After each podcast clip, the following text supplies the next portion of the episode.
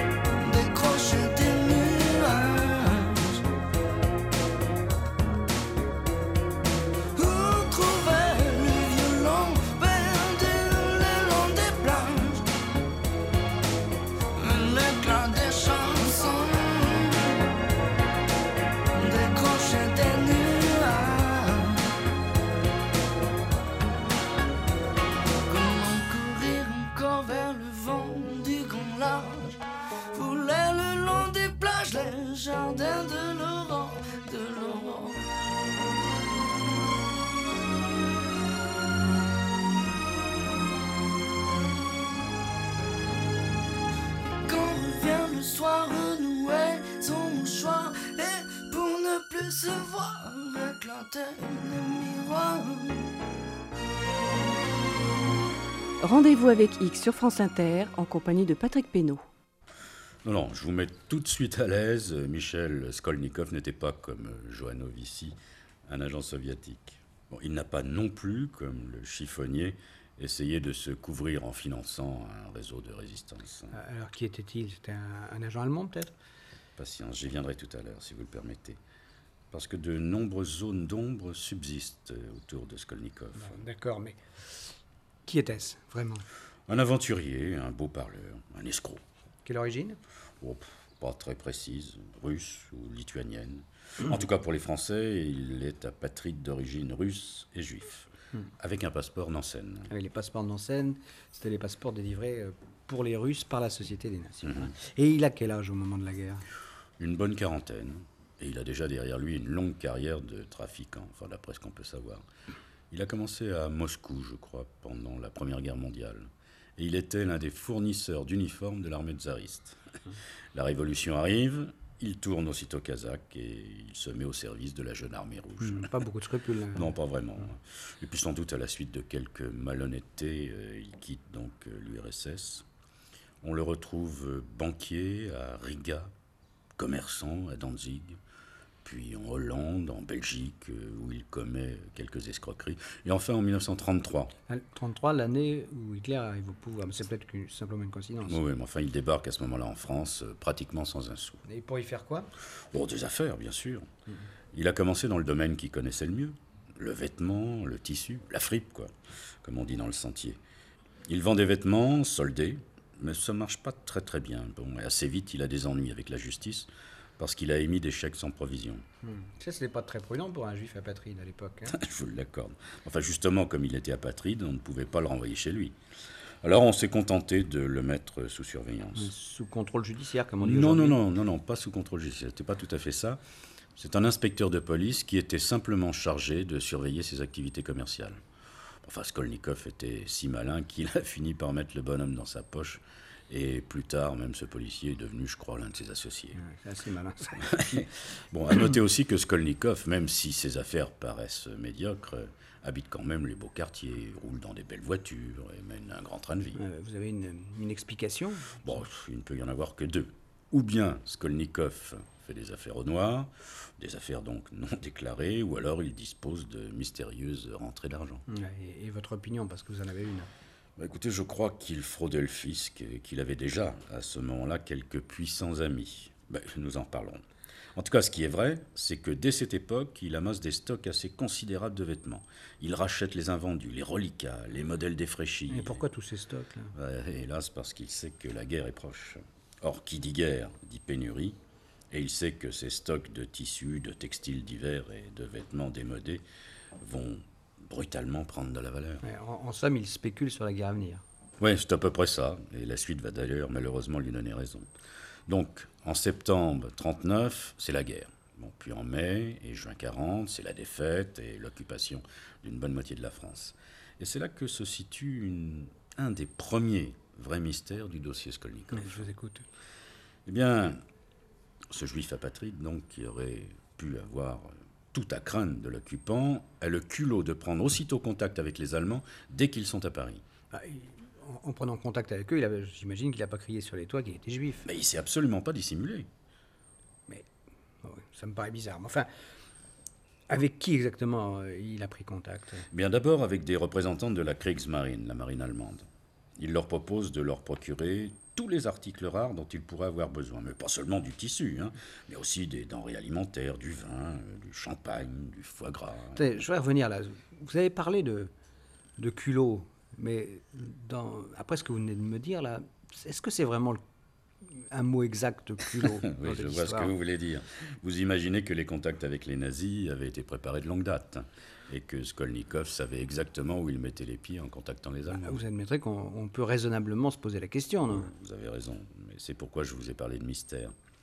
Mais au seul vu des pièces dont nous disposons aujourd'hui sur les débuts de Skolnikov, euh, je crois qu'on ne peut pas en dire plus. Plus tard, oui, effectivement, lorsque le, le, trafiquant aura bâti son immense fortune, là on sera en mesure de comprendre, et puis peu à peu, euh, les nuages vont se dissiper.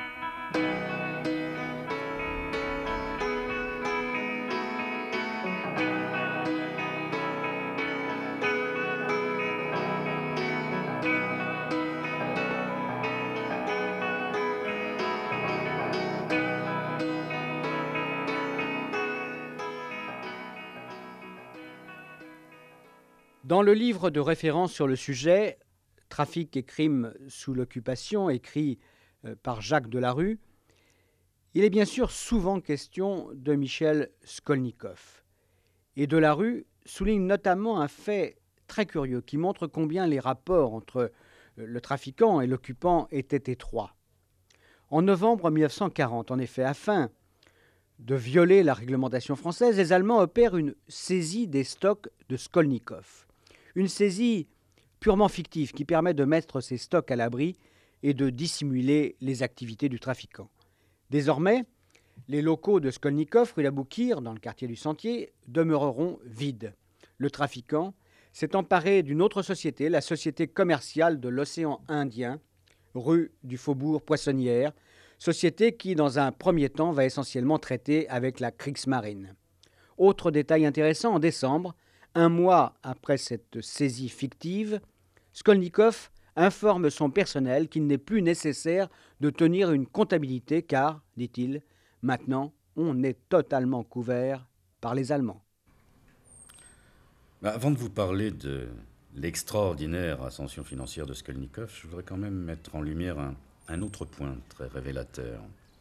Même si l'occupant était tout puissant dans la zone nord, il existait encore une administration française, et un service en particulier, le contrôle des prix.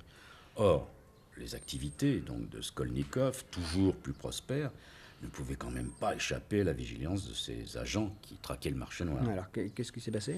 Eh Bien, en 1941, au début de l'année, je crois, des fonctionnaires viennent lui demander des comptes, mais tout de suite, Skolnikov le prend de haut. Non seulement il refuse de montrer ses livres de comptes, mais en plus il explique sa réussite en disant qu'il travaille avec des capitaux allemands.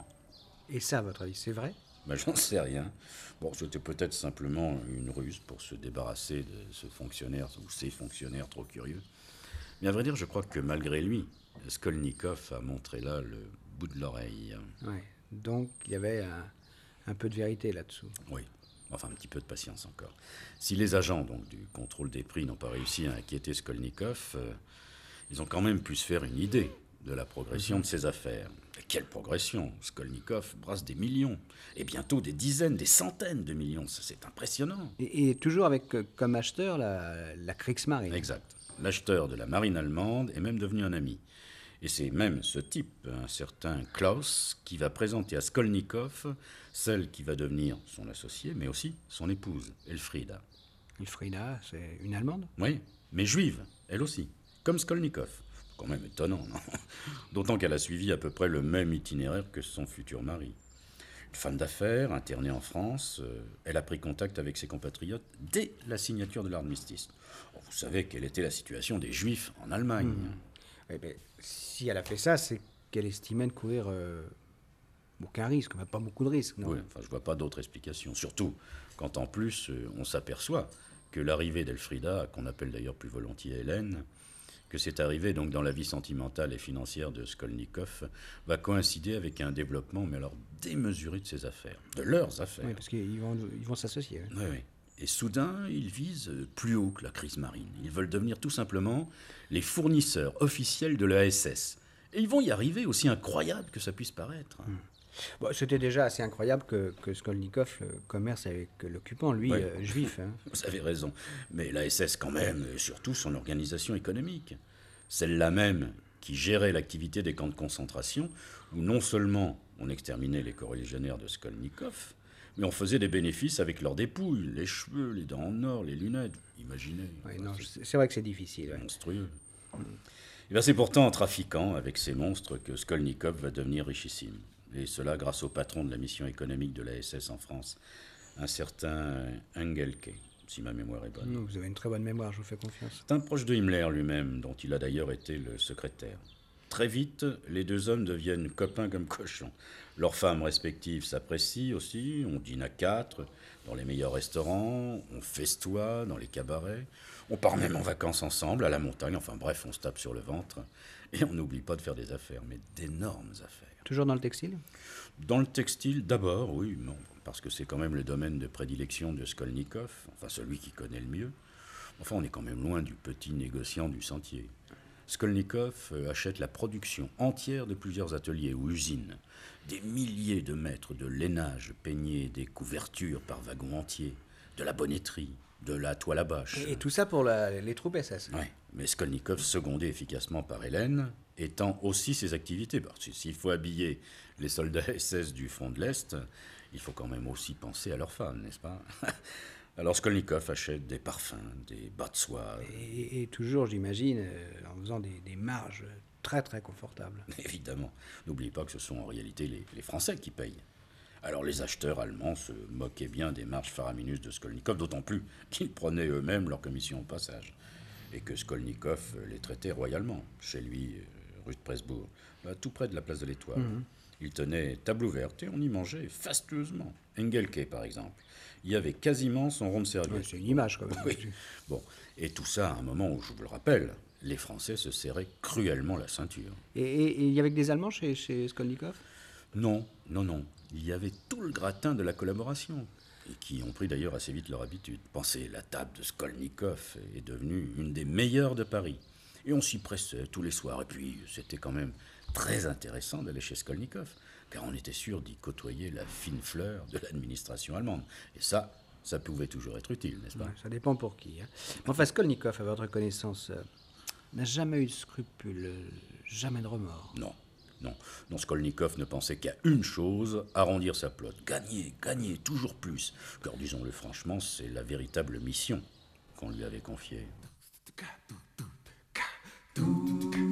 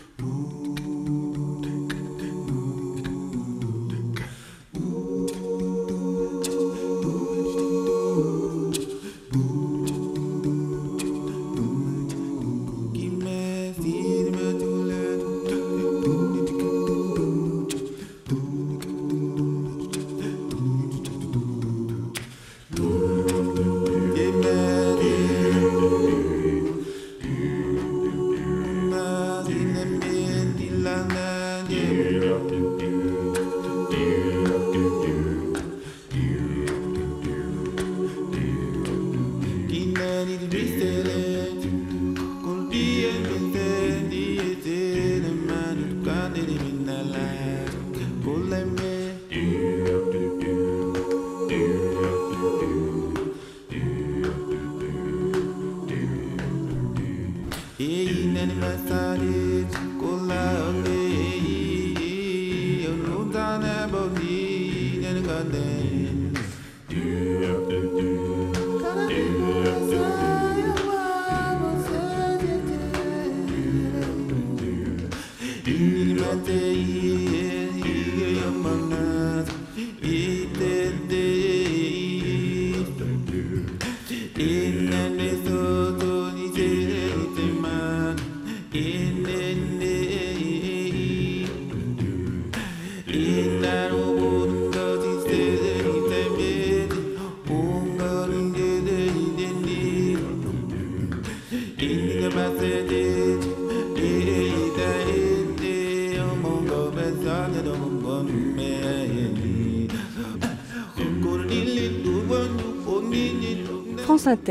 Patrick Pénaud, Rendez-vous avec X. Une nouvelle fois, je vais citer Jacques Delarue, entre parenthèses, c'est un ancien commissaire, et son livre Trafic et crimes sous l'occupation. Il écrit que la diversité des marchandises proposées aux Allemands par les trafiquants était extraordinaire et ces bureaux achetaient tout. Je cite Delarue. On a retrouvé sur les livres de la firme Schenker, qui transportait les marchandises livrées par le bureau auto, la trace des objets les plus inattendus textiles, cuir, métaux, mais aussi outillage, caoutchouc, appareils sanitaires, verreries, parfumerie, bain-blotterie, mobilier, appareils électriques et jusqu'à des balais, des pots de singe et même des pierres tombales. Bref, tout ce qui avait une valeur prenait le chemin de l'Allemagne, et à travers ces trafics considérables, c'est un véritable dépeçage de la France qu'on assistait. Mais revenons à M. X et à sa dernière affirmation, qui sous-entend que Skolnikov, lorsqu'il s'enrichissait, travaillait sur ordre. Vous semblez donc dire que Skolnikov ne faisait qu'obéir en faisant fortune. hein. Bien sûr. Mais euh, dans quel but? Bah, amasser un véritable trésor. Pour lui ou au bénéfice des Allemands? Bah, au bénéfice des Allemands, bien sûr. Mais pas de n'importe quels Allemands. Nous allons en reparler. hein, Mais encore un petit peu de patience et je vous promets que je vous expliquerai tout. Preuve à l'appui. Je vous ai donc dit que les activités de Skolnikov euh, étaient toujours euh, plus florissantes. Et malgré son train de vie époustouflant, malgré la collection de manteaux de fourrure d'Hélène, malgré les meubles signés, la vaisselle d'or, bon, j'en passe, malgré toutes ces dépenses donc somptuaires, Skolnikov amassait, accumulait. Et Sous quelle forme il accumulait? Ben, de l'or, des bijoux, des sacs entiers, parce que c'est un réflexe normal. L'or et surtout les bijoux, ça peut toujours se transporter facilement et se dissimuler tout aussi facilement. Mais Skolnikov et donc ses commanditaires euh, voyaient quand même plus loin, beaucoup plus loin. Puis comme c'était de très bons épargnants, eh bien ils ont donné ordre à Skolnikov euh, d'investir dans le solide. Ah, le solide, c'est la pierre, j'imagine. La pierre, bien Ouais. sûr, l'immobilier. Et en très peu de temps, Skolnikov va devenir le propriétaire privé euh, le plus important de France. Car comme pris d'une sorte de frénésie, il va acheter à tour de bras des immeubles, des grands hôtels, des villas, des châteaux, des magasins. Avec sa seule fortune. Bah non, bien sûr. Même s'il est vrai qu'il gagne énormément d'argent, il n'aurait jamais pu à lui tout seul dépenser autant. Écoutez, on a pu, après la guerre, estimer l'importance des acquisitions faites par Skolnikov. Les acquisitions visibles, bien sûr. Ah, Ça, hein. parlez des immeubles, Bon, tout ça. alors je vous donne le chiffre de mémoire. On est arrivé à la somme de 2 milliards de francs, soit environ 6 milliards de nos francs Ouais, actuels. c'est énorme, effectivement. Mais alors, si je vous suis bien, euh, quand même dans l'affaire, Skolnikov n'est parfois qu'un prête-nom. Bah, exactement. Il commence à Monaco, où il rafle tout ce qui est à vendre. Ensuite, il passe à la Côte d'Azur. Tous les plus grands hôtels, tous, vous entendez, hein, tombent dans son escarcelle. À Nice, à Cannes, le Majestic, le Savoy, le Roule, le Martinez, le Plaza, enfin, pas mal d'autres. Et ensuite, Skolnikov, naturellement, lorgne sur Paris, les Champs-Élysées d'abord. Skolnikov y achète pas moins d'une cinquantaine d'immeubles. C'est inimaginable, non? Oui, mais si, si l'on s'en tient à votre thèse, hein, j'en reviens là. Skolnikov achète sur ordre, d'accord. Mais quelles étaient les véritables motivations de ces commanditaires, et- comme vous les appelez? Bah, écoutez, ça me paraît clair. Les nazis voulaient mettre non seulement la main sur la partie la plus prestigieuse du patrimoine immobilier français, mais ils voulaient aussi en même temps contrôler tout le secteur touristique en achetant les plus grands hôtels.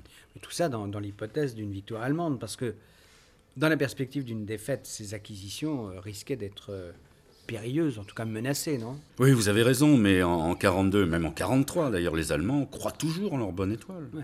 Mais est-ce que ce n'était pas dangereux de, de tout miser sur euh, Skolnikov, qui n'a pas, particulièrement une réputation d'homme honnête, non Des- Attendez, Alors attendez. tout mettre dans ses mains Oui, non, mais attendez un petit peu, c'était quand même pas aussi simple que ça, d'accord. Bon, c'est Skolnikov qui achetait, mais à travers une nébuleuse de société où parfois il n'apparaissait même pas.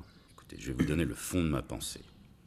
À la Libération, on a mis sous séquestre les biens immobiliers de Skolnikov. Mais je suis certain, vous entendez, certain qu'on est passé à côté de beaucoup d'autres biens qui ont échappé à la vigilance des autorités. Et, et c'est bien euh, Ils sont devenus quoi? Bah, ils sont restés, vous voulez dire, dans les mains des nazis. Comme tant d'autres placements effectués dans le monde entier par les hommes d'Hitler avant l'effondrement du Troisième Reich. Vous vous souvenez? Je vous en ai parlé lorsque nous avons évoqué le fameux réseau d'évasion Odessa. Ah oui, la, la route des monastères et... Voilà, c'est ça, je vous l'ai dit à ce moment-là, que le vrai trésor des nazis ne dormait pas au fond de quelques lacs autrichiens, non Vous vous en souvenez? Hmm, tout à fait. Bon, mais il se trouve que toutes ces sociétés qui ont été achetées en sous-main euh, sont donc restées aux mains des nazis. Et aujourd'hui encore, bah, cet argent euh, blanchi euh, n'a pas cessé de fructifier. Je vous assure, ça sert encore euh, sûrement à de très sales besognes.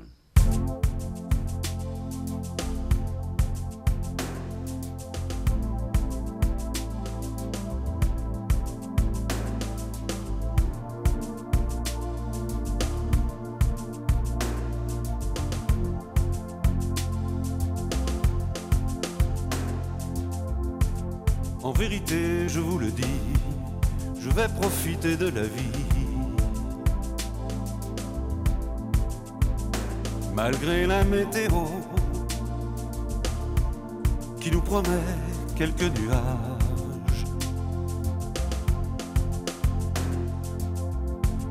Poser mes valises quelque part, marcher devant moi au hasard.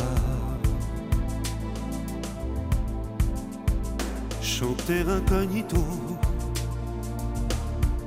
au cœur d'un opéra sauvage.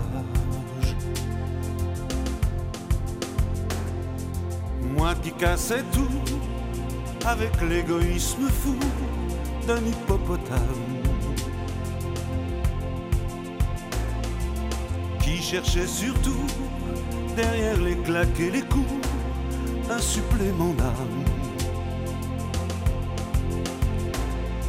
Libre aujourd'hui, je suis enfin le roi de rien.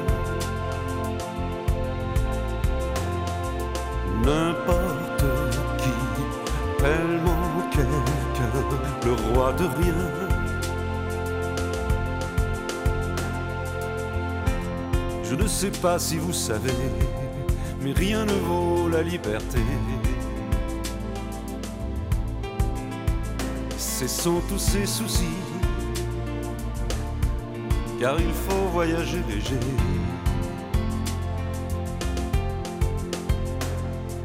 Comme un cerf aux abois qui profite des sous-bois avant la lanée. Vais chaque nuit goûter les gouttes de pluie, l'eau de l'au-delà. Libre aujourd'hui, je suis enfin le roi de rien.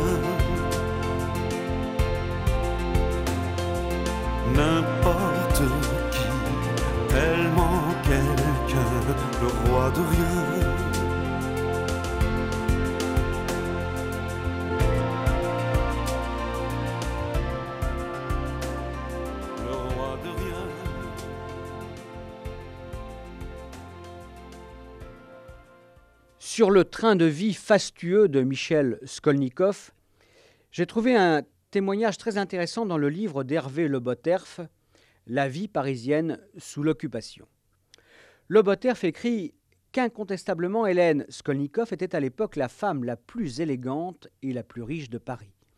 Disposant pour son seul usage de trois automobiles, elle commandait 50 robes par an chez les grands couturiers, possédait une collection de bijoux estimée à plus de 30 millions de francs, soit 90 millions de nos francs, et le Boterf poursuit afin de faire admirer ses toilettes, ses colliers de perles et sa fameuse émeraude de 14 millions. Elle organise des réceptions dans l'immeuble de la rue de Presbourg que son mari a acheté. Le personnel comprend une dizaine de domestiques et il n'est pas rare qu'à déjeuner comme à dîner, Monsieur Michel et Madame Hélène rassemble une bonne vingtaine de personnes. Plus loin, l'historien ajoute cette anecdote qui conforte la thèse de M. X. Je cite Le Boterf. La renommée de la table de Mme Hélène est telle qu'elle a incité Heydrich à découvrir la gastronomie chez les Skolnikov au mois de mai 1942, en précédant de peu, ce qui semble plus contestable, Himmler, amené en grand secret par Engelke.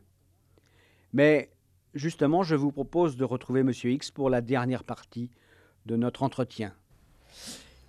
Est-ce que les activités euh, de Skolnikov se sont poursuivies jusqu'à la fin de la guerre En gros, oui, oui. Mais avec quelques pépins sérieux. À expliquer quand même. Bah, il était fatal que son exceptionnelle réussite euh, finisse par attirer les convoitises. vous pensez à Joanovici, non Son non, concurrent Non, non, non, pas vraiment, non. Non, Joanneau, c'était vraiment son concurrent, mais de son côté, il gagnait suffisamment d'argent pour ficher la paix à Skolnikov. Non, le danger est venu d'ailleurs, du camp allemand lui-même. Parce que certains, quand même, se sont dit que, décidément, euh, Skolnikov en prenait peut-être un peu trop à son aise. Et puis ces types se sont rappelés opportunément que Skolnikov était juif. Et Skolnikov a dû passer quelques jours en prison. Mais quand, vous dites ces types, c'est qui ça? Bah, Des policiers de la Gestapo. Et qui voulaient, euh, comment dire, qui voulaient en croquer eux aussi? Naturellement, enfin en plus ils ignoraient que Skolnikov était protégé, très protégé, et qu'il travaillait en réalité pour les services nazis. Ah, voilà donc ce que vous vouliez me, révéler. C'était un agent nazi, c'est ça? Ouais. Oui, le parti nazi. Skolnikov avait d'abord été chargé de récolter des fonds. Bon, se servant au passage, bien évidemment. Puis dans une seconde phase, comme je vous l'ai dit, il avait donc participé à la mainmise des nazis sur le patrimoine immobilier touristique français. Et en troisième phrase, comme la défaite allemande devenait de plus en plus probable, on lui a alors demandé de mettre à l'abri le trésor en or, en bijoux, tout ce qu'il avait amassé pour le compte des nazis.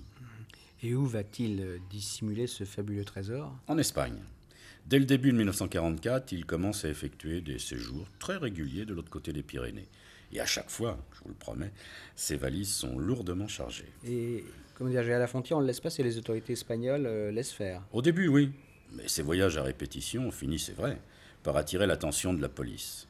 Et un beau jour, juste avant le débarquement, Skolnikov a été coincé par la police espagnole, qui, en fouillant ses bagages, a trouvé un joli lot de pièces d'or et de pierres précieuses. Alors, comment ça s'est passé, bah, euh, C'est là une des preuves que je vous ai promises. Immédiatement, son ami Engelke est intervenu. Et il a aussitôt fait le voyage de Madrid. Mais son ami Engelke, c'est l'acheteur de la SS hein, en France. Hein. Et quand même, il y a une autre question. L'Espagne était quand même idéologiquement proche du régime hitlérien. Euh, mais elle était quand même indépendante. C'est pour ça qu'il y a des ennuis, non? Sans doute, mais Engelke a dû être persuasif, très persuasif, car Skolnikov a été rapidement libéré par les autorités espagnoles. Et il est revenu en France? Pas du tout. Il avait compris que la partie était définitivement perdue pour les Allemands. Il savait que dans une France libérée, il risquait gros, très gros. Puis d'ailleurs, il avait déjà transféré la plus grosse partie de son trésor. Enfin, quand je parle de son trésor, il s'agit plutôt du trésor des nazis. Et puis Skolnikov, assez sagement, a préféré oublier son immense patrimoine immobilier et hôtelier et le passer au profit des pertes. Mhm. Et ensuite, il a coulé des jours tranquilles en Espagne. Parce qu'il y avait le trésor des nazis, mais je pense qu'il avait mis des, sous de côté. Effectivement, ça a duré quelques mois, oui, tranquille. Presque une année même. Puis un jour de juin 1945, euh, des villageois ont trouvé au bord de la route Madrid-Burgos le cadavre carbonisé d'un homme. Skolnikov? Même si plus tard on a prétendu que Skolnikov aurait maquillé sa propre mort et se serait sauvé en Amérique du Sud. Et quand vous dites maquiller sa propre mort bah oui, il aurait assassiné un homme de la même corpulence que la sienne et il l'aurait brûlé. Il y a eu en France un fait divers semblable, vous vous souvenez? Oui, c'est un fait divers assez récent. C'était une, escroquerie à l'assurance Je me souviens, le type avait drogué un clochard, puis il avait fait brûler dans sa propre voiture. C'est ça Oui, hein c'est ça, oui. Mais enfin, je peux vous dire que dans le cas de Skolnikov, ce n'est pas du tout ce qui s'est passé. Comment pouvez-vous en être aussi sûr? Mais parce que je sais qui l'a tué. Qui alors? Des hommes des services français de la DGER, c'est-à-dire l'ancêtre du SDEC. Et c'est la deuxième preuve que je voulais vous apporter. Je ne comprends pas cette preuve. C'est pourtant clair.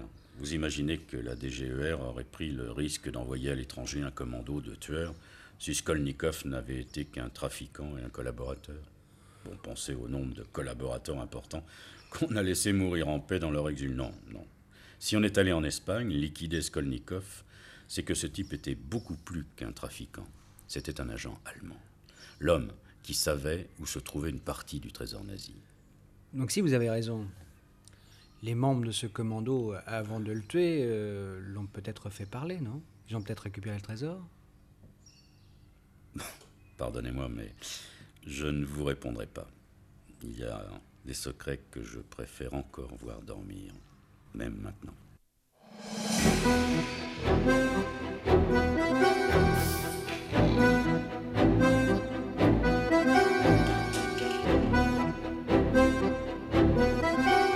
Monsieur X, vous l'avez compris, n'a pas voulu m'en dire plus.